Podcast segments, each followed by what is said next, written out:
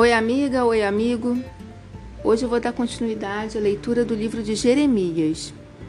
Vem comigo? Jeremias capítulo 28. No quinto mês desse mesmo ano, que era o quarto ano do reinado de Zedequias, o profeta Ananias, filho de Azur, falou comigo no pátio do templo. Ananias era da cidade de Gibeão.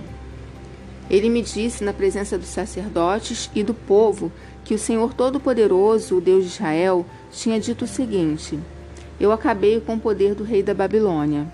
Dentro de dois anos eu trarei de volta para este lugar todos os tesouros que o rei Nabucodonosor tirou do templo e levou para a Babilônia. Também vou trazer de volta o rei de Judá, Joaquim, filho de Jeoaquim, junto com todos os prisioneiros que foram de Judá para a Babilônia. Sim, eu acabarei com o poder do rei da Babilônia. Eu, o Senhor, estou falando. Então, na presença dos sacerdotes e de todo o povo que estava no pátio do templo, eu disse ao profeta Ananias o seguinte: Como seria bom que isso acontecesse? Espero que o Senhor Deus faça isso. Espero que ele faça tudo como você disse e traga de volta da Babilônia todos os tesouros do templo e também todos os prisioneiros. Mas escute o que vou dizer a você e ao povo. Os profetas que falaram há muito tempo, antes do meu tempo e do seu, disseram que viria guerra, fome e doença para muitas nações e poderosos reinos. Mas o profeta que profetiza a paz só pode ser aceito como profeta mandado por Deus quando as palavras dele se cumprem. Aí Ananias tirou a canga que estava no meu pescoço, quebrou-a em pedaços e, na presença de todo o povo, disse o seguinte: O Senhor Deus disse que assim que ele vai quebrar a canga que o rei Nabucodonosor pôs no pescoço de todas as nações. Ele fará isso dentro de dois anos. Então, fui embora. Algum tempo depois de Ananias ter quebrado a canga que estava no meu pescoço, o Senhor me mandou dizer o seguinte a Ananias: O Senhor disse: Você quebrou uma canga de madeira, mas eu vou colocar em lugar dela uma canga de ferro. O Senhor disse: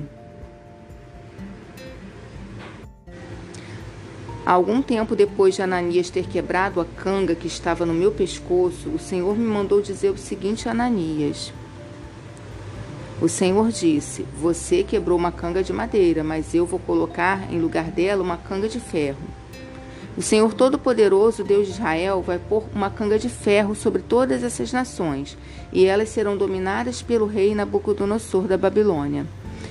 Ele vai fazer com que até os animais selvagens trabalhem para Nabucodonosor. E eu continuei: Escutem bem, Ananias. O Senhor Deus não o enviou. Você está fazendo esse povo acreditar em mentiras. Por isso o Senhor diz que vai se livrar de você. Você vai morrer ainda este ano, pois disse ao povo que se revoltasse contra o Senhor. E o profeta Ananias morreu no sétimo mês daquele mesmo ano. Jeremias capítulo 29 Eu escrevi uma carta aos judeus que Nabucodonosor havia levado como prisioneiros de Jerusalém para a Babilônia, autoridades, sacerdotes, profetas e todo o povo. Isso aconteceu depois de terem saído de Jerusalém o rei Joaquim, a sua mãe, os oficiais do palácio, as autoridades de Judá e de Jerusalém, os carpinteiros e os outros operários especializados. O rei Zedequias de Judá mandou que Elasa, filho de Safã, e Gemarias, filho de Ilquias, levassem a carta ao rei Nabucodonosor da Babilônia. Ela dizia: O Senhor Todo-Poderoso, o Deus de Israel, diz o seguinte a todos os judeus que ele deixou Nabucodonosor levar como prisioneiros de Jerusalém para a Babilônia. Construam casas e morem nelas, plantem árvores frutíferas e comam as suas frutas. Casem e tenham filhos, e que os filhos casem e também tenham filhos. Vocês devem aumentar em número e não diminuir. Trabalhem para o bem da cidade, para onde eu os mandei como prisioneiros. Orem a mim, pedindo em favor dela, pois se ela estiver bem, vocês também estarão. Eu, Senhor Todo-Poderoso, Deus de Israel, os estou avisando para que não se deixem enganar pelos profetas que vivem no meio de vocês, nem por aqueles que dizem que podem adivinhar o futuro. Não deem atenção aos sonhos deles. Eles dizem mentiras em meu nome. Eu não os enviei. Eu, o Senhor, estou falando. O Senhor Deus dizia ainda: Quando os setenta anos da Babilônia passarem, eu mostrarei que me interesso por vocês e cumprirei a minha promessa de trazê-los de volta para a pátria. Só eu conheço os planos que tenho para vocês: prosperidade e não desgraça, e um futuro cheio de esperança. Sou eu, Senhor, quem está falando. Então vocês vão me chamar e orar a mim, e eu responderei. Vocês vão me procurar e me achar, pois vão me procurar com todo o coração. Sim, eu afirmo que vocês me encontrarão e que eu os levarei de volta à pátria. Eu os ajuntarei de todos os países e de todos os lugares por onde os espalhei, e levarei vocês de volta à terra de onde os tirei e levei como prisioneiros. Eu, o Senhor, estou falando. Vocês dizem que o Senhor lhes deu profetas aí na Babilônia. Prestem atenção no que ele diz a respeito do rei que ocupa o trono de Davi e a respeito dos moradores de Jerusalém, isto é, os parentes que não foram levados com vocês como prisioneiros. O Senhor Todo-Poderoso diz: Eu mandarei contra eles guerra, fome e doença, e farei com que sejam como figos estragados, ruins demais para serem comidos. Eu os perseguirei com guerra, fome e doença, e as nações do mundo ficarão horrorizadas com o que virem. Em todos os lugares para onde eu os espalhar, as pessoas ficarão chocadas e horrorizadas como o que aconteceu com eles. Zombarão deles e usarão o seu nome para rogar pragas. Isso acontecerá porque não obedeceram à mensagem que eu sempre lhes enviei por meio dos meus servos, os profetas. Eles não quiseram me ouvir, mas agora todos vocês que eu deixei o rei da Babilônia levar de Jerusalém como prisioneiros, escutem o que eu, o Senhor, estou dizendo. O Senhor Todo-Poderoso, Deus de Israel, falou contra Acabe, filho de Colaías, e contra Zedequias, filho de Maazéias, que estarão que estão usando o nome de Deus para anunciar mentiras. Deus disse que os entregará nas mãos do rei Nabucodonosor da Babilônia e que este os mandará matar diante dos olhos de vocês. Quando aqueles que foram levados como prisioneiros de Jerusalém para a Babilônia quiserem amaldiçoar alguém, vão dizer assim: Que o Senhor Deus faça com você o que fez com os Edequias e Acabe, que foram assados vivos por ordem do rei da Babilônia.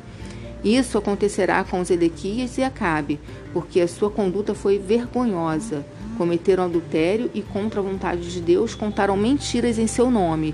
Deus sabe o que fizeram e é testemunha contra eles.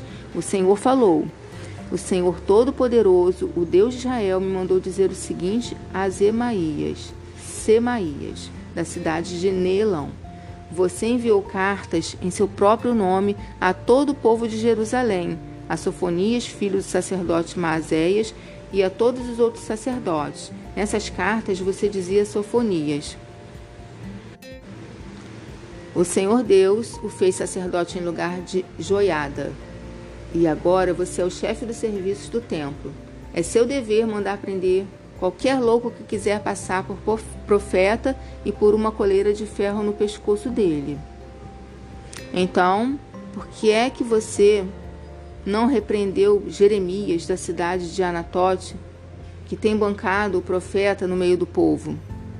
Jeremias deve ser repreendido, porque mandou dizer aos prisioneiros na Babilônia que eles iam ficar ali por muito tempo e que por isso deviam construir casas, morar nelas, plantar árvores frutíferas e comer as suas frutas.